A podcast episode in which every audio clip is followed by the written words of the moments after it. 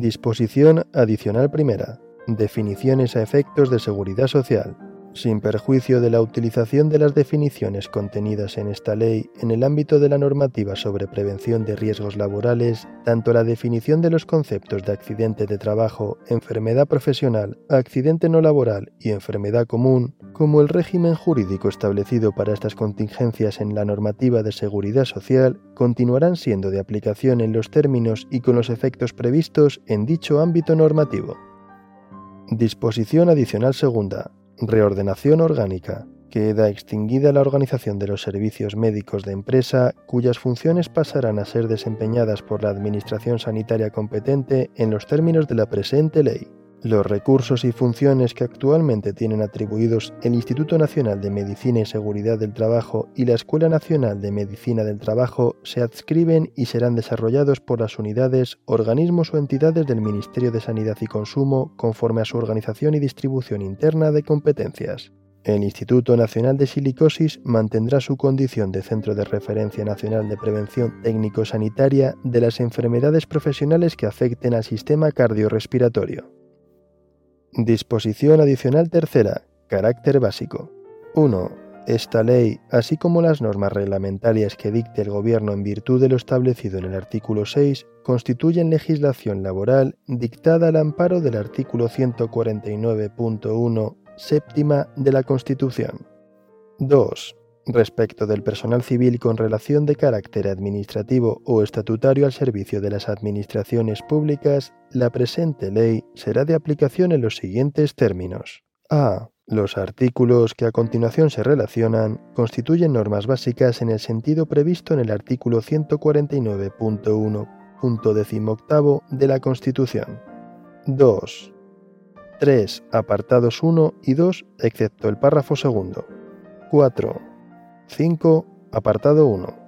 14, apartados 1, 2, excepto la remisión al capítulo 4, 3, 4 y 5. 15, 16, 17 y 18, apartados 1 y 2, excepto remisión al capítulo 5. 19, apartados 1 y 2, excepto referencia a la impartición por medios propios o concertados. 20, 21, 22, 23 24 apartados 1, 2 y 3, 25, 26, 28 apartados 1, párrafo primero y segundo, 2, 3 y 4, excepto en lo relativo a las empresas de trabajo temporal. 29, 30 apartados 1, 2, excepto la remisión al artículo 6.1.a, 3 y 4, excepto la remisión al texto refundido de la Ley del Estatuto de los Trabajadores. 31, apartados 1, excepto remisión al artículo 6.1.a, 2, 3 y 4. 33, 34, apartados 1, párrafo primero, 2 y 3, excepto párrafo segundo. 35, apartados 1, 2, párrafo primero, 4, párrafo tercero. 36, excepto las referencias al Comité de Seguridad y Salud. 37, apartados 2 y 4, 42, apartado 1, 45, apartado 1, párrafo tercero. Disposición adicional cuarta, designación de delegados de prevención en supuestos especiales, disposición transitoria, apartado tercero.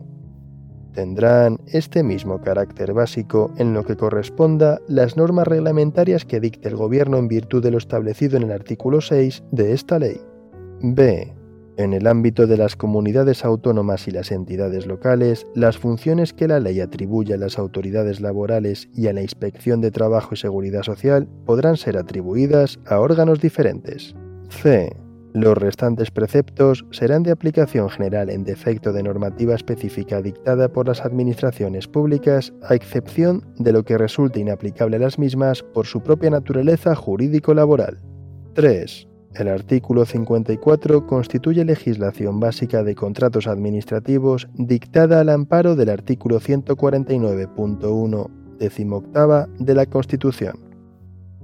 Disposición adicional cuarta. Designación de delegados de prevención en supuestos especiales. En los centros de trabajo que carezcan de representantes de los trabajadores por no existir trabajadores con antigüedad suficiente para ser electores o elegibles en las elecciones para representantes del personal, los trabajadores podrán elegir por mayoría a un trabajador que ejerza las competencias del delegado de prevención, quien tendrá las facultades, garantías y obligaciones de sigilo profesional de tales delegados. La actuación de estos cesará en el momento en que se reúnan los requisitos de antigüedad necesarios para poder celebrar la elección de representantes del personal, prorrogándose por el tiempo indispensable para la efectiva celebración de la elección.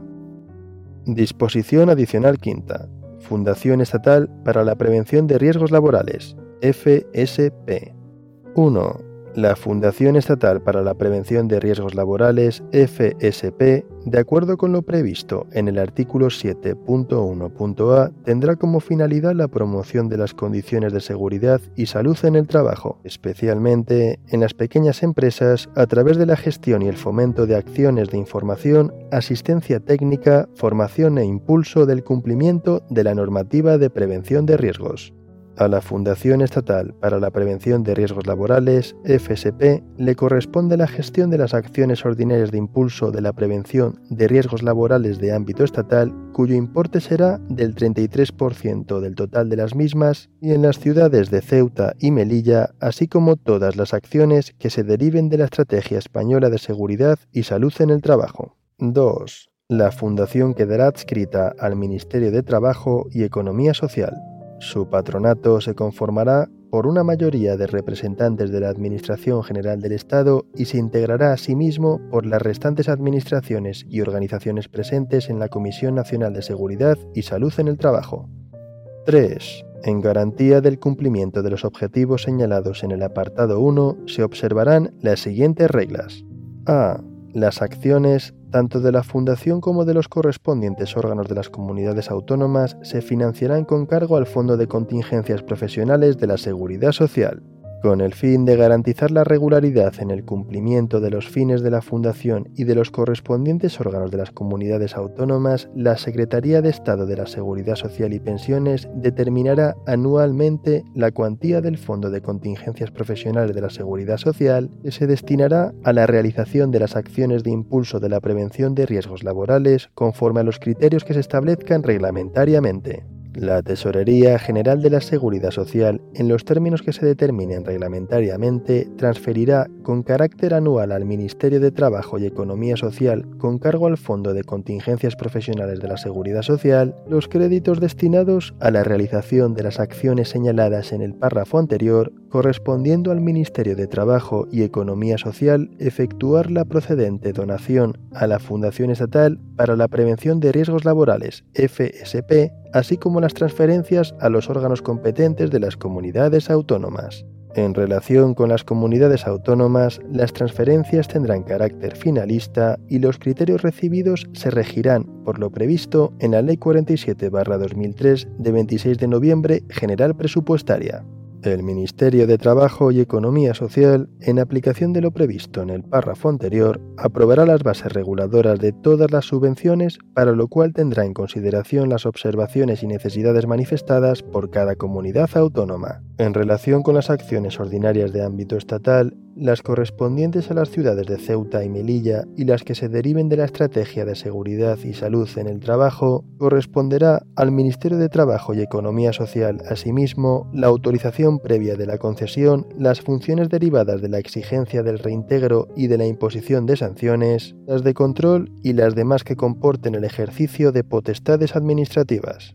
B la distribución de los créditos presupuestarios para la planificación, desarrollo y financiación de acciones de ámbito territorial autonómico se realizará a través de la Conferencia Sectorial de Empleo y Asuntos Laborales. Anualmente, el patronato de la Fundación Estatal para la Prevención de Riesgos Laborales, FSP, propondrá al Ministerio de Trabajo y Economía Social la distribución territorial de estos créditos, para lo cual tendrá en consideración la población ocupada, el tamaño de las empresas, los índices de siniestralidad laboral o cualesquiera otros parámetros de cuantificación objetiva. C de acuerdo con el reparto competencial previsto en el texto constitucional y los estatutos de autonomía, la gestión de las acciones que sean competencia de las comunidades autónomas se realizará a través de los instrumentos, organismos y centros directivos que éstas determinen, debiendo garantizarse en cualquier caso la participación de los interlocutores sociales más representativos a nivel estatal y de comunidad autónoma en el seguimiento de las acciones, la calidad de éstas y el cumplimiento de los objetivos previstos. D.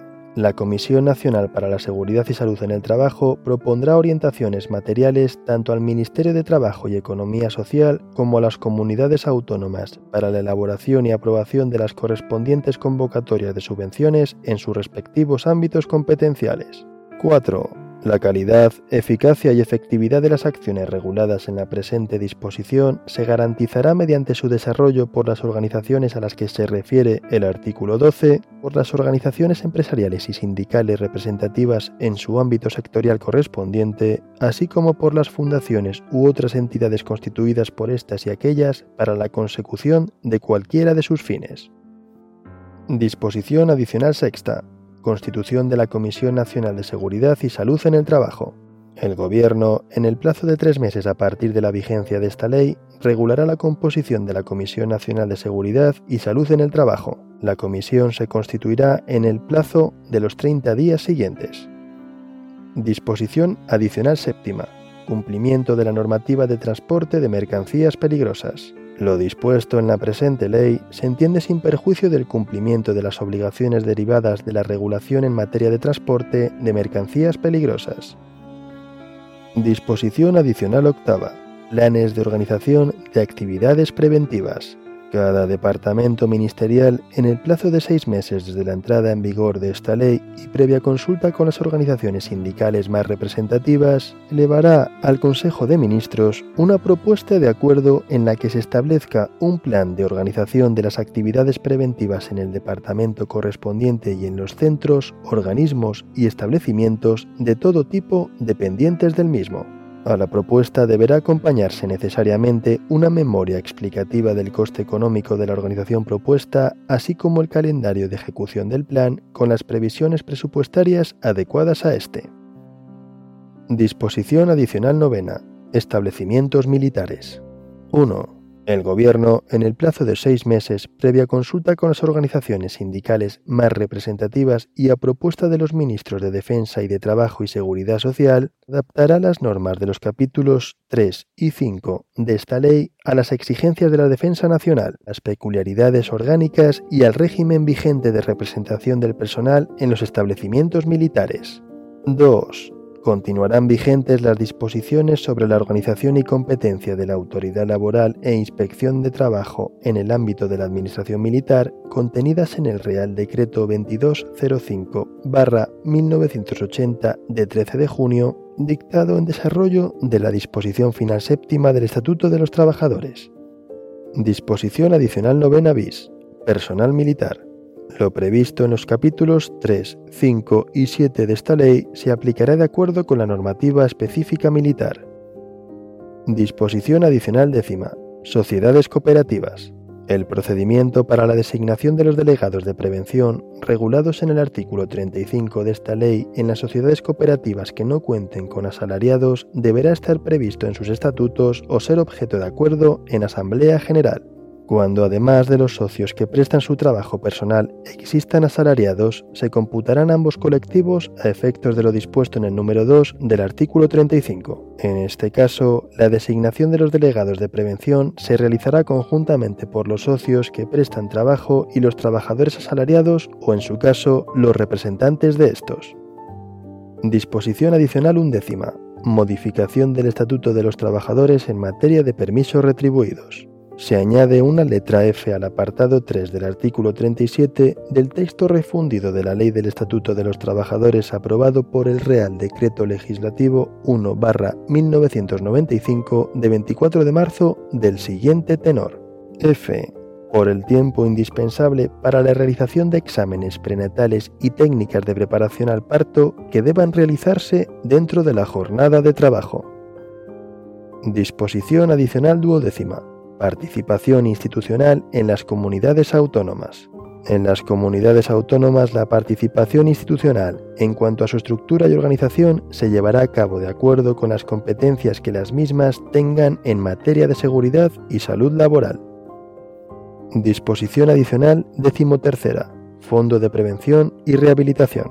Los recursos del Fondo de Prevención y Rehabilitación procedentes del exceso de excedentes de la gestión realizada por las mutuas de accidentes de trabajo y enfermedades profesionales de la Seguridad Social a que se refiere el artículo 73 del texto refundido de la Ley General de Seguridad Social se destinarán en la cuantía que se determine reglamentariamente a las actividades que puedan desarrollar como servicios de prevención las mutuas de accidentes de trabajo y enfermedades profesionales de la Seguridad Social, de acuerdo con lo previsto en el artículo 32 de esta ley.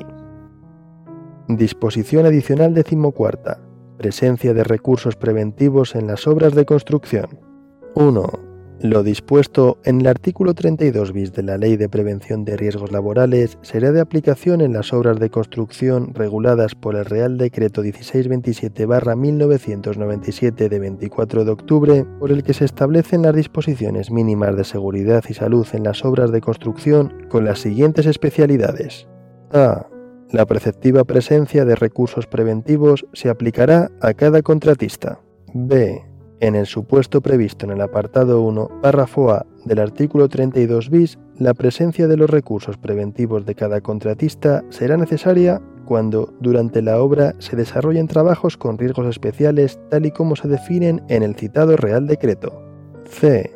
La preceptiva presencia de recursos preventivos tendrá como objeto vigilar el cumplimiento de las medidas incluidas en el Plan de Seguridad y Salud en el Trabajo y comprobar la eficacia de estas. 2. Lo dispuesto en el apartado anterior se entiende sin perjuicio de las obligaciones del coordinador en materia de seguridad y salud durante la ejecución de la obra. Disposición adicional decimoquinta. Habilitación de funcionarios públicos. Para poder ejercer las funciones establecidas en el apartado 2 del artículo 9 de esta ley, los funcionarios públicos de las comunidades autónomas deberán contar con una habilitación específica expedida por su propia comunidad autónoma en los términos que se determinen reglamentariamente. En todo caso, tales funcionarios deberán pertenecer a los grupos de titulación A o B y acreditar formación específica en materia de prevención de riesgos laborales. Disposición adicional decimosexta. Acreditación de la formación. Las entidades públicas o privadas que pretendan desarrollar actividades formativas en materia de prevención de riesgos laborales de las previstas en la disposición transitoria tercera del Real Decreto 39-1997 de 17 de enero, por el que se aprueba el reglamento de los servicios de prevención, deberán acreditar su capacidad mediante una declaración responsable ante la autoridad laboral competente sobre el cumplimiento de los requisitos que se determinen reglamentariamente. Disposición adicional decimoséptima. Asesoramiento técnico a las empresas de hasta 25 trabajadores.